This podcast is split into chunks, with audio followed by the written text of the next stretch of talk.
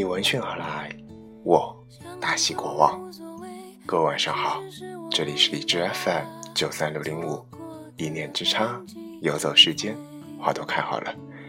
我是你的主播老 K 先生，我在上海，想在电波那头的你问一声好。今天想和大家分享一篇睡前短文，文章的题为。怎样看待一个把成功欲望赤裸裸写在脸上的年轻人？希望你们能够喜欢。未来给了我微妙的起点，暂时我不会了解。存在的人来不在眼前，有搁浅也跨越。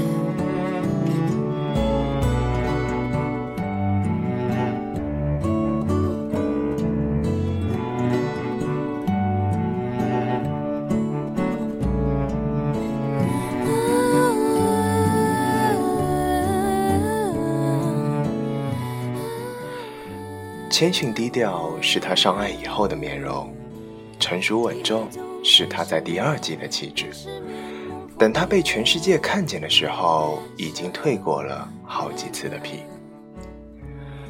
人们会指着他说：“你看，成功人士都是这么低调的吧？”在成为一条成熟内敛的龙之前，他曾是一肯一只不肯安生的蟒蛇，翻滚不安。急躁，带有侵略性，跟那些一直安安静静的绵羊不一样。有成功欲望的人，在成为一只沉稳内敛的龙之前，他曾是不肯安生的蟒蛇。做绵羊有做绵羊的好处，虽然吃不到肉，但是始终能吃到草。蟒蛇呢，因为它身上扑出来的欲望和能量，引人侧目。被人追杀，东躲西藏。是啊，当你决定要成为一条蟒蛇，你未必能最终转职为龙，但肯定是一开始就被围殴。实力或运气差一点，分分钟会让你闷死在门牙里。其实分辨利弊下来，还不如索性开头就做那一只绵羊吧。可是有人天生就是蟒蛇，你让他怎么愿意去隐藏？又如何能真正隐藏血管里急速流动的血液呢？我们会以为安稳或激进、高调或低调其实是可以选择的。可是一个人年轻的时候，正是生命力最旺盛的时候，什么样的表情和演技？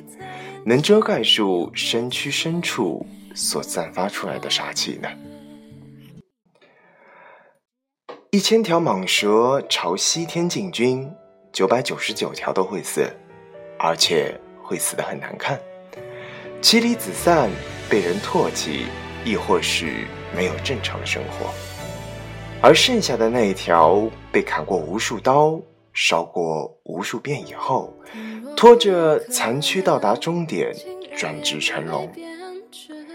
一条温柔、亲切、沉稳、低调的龙，那么浑然天成，好似天生如此。可是懂他的人，或者他自己，很清楚的记得自己的前世曾经是怎样的模样。成事的几率本就那么小。将欲望写在脸上的蟒蛇们，最终也只有千分之一的能够幸存。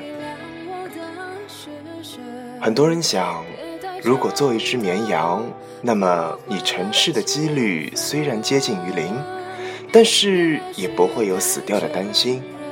失败的蟒蛇们，有时候混得还不如绵羊。偏偏这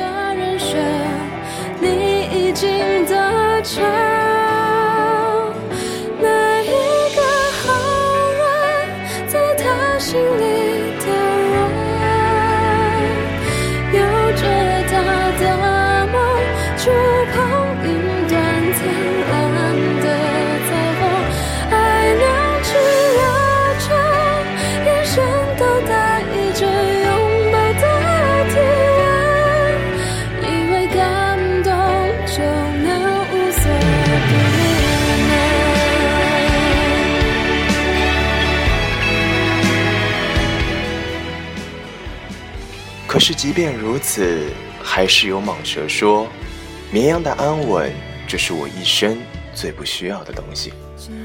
我宁愿在西天的路上被砍死，都要做蟒蛇，因为我太想成为一条龙。这就是我今天给大家带来的睡前短文。文章的题为：怎样看待一个把成功欲望赤裸裸写在脸上的年轻人？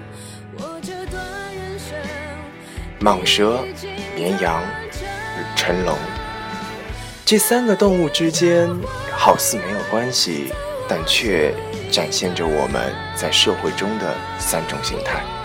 而你又是哪一种呢？很高兴与你分享。微信公众号历经数月，终于大功告成。希望你们能够喜欢另一个平台，另一个有文字、有声音的地方。这里是荔枝 FM 九三六零五，一念之差，游走时间，花都开好了。我是老 K 先生，祝各位晚安，我们下期节目再见。我是在发现你有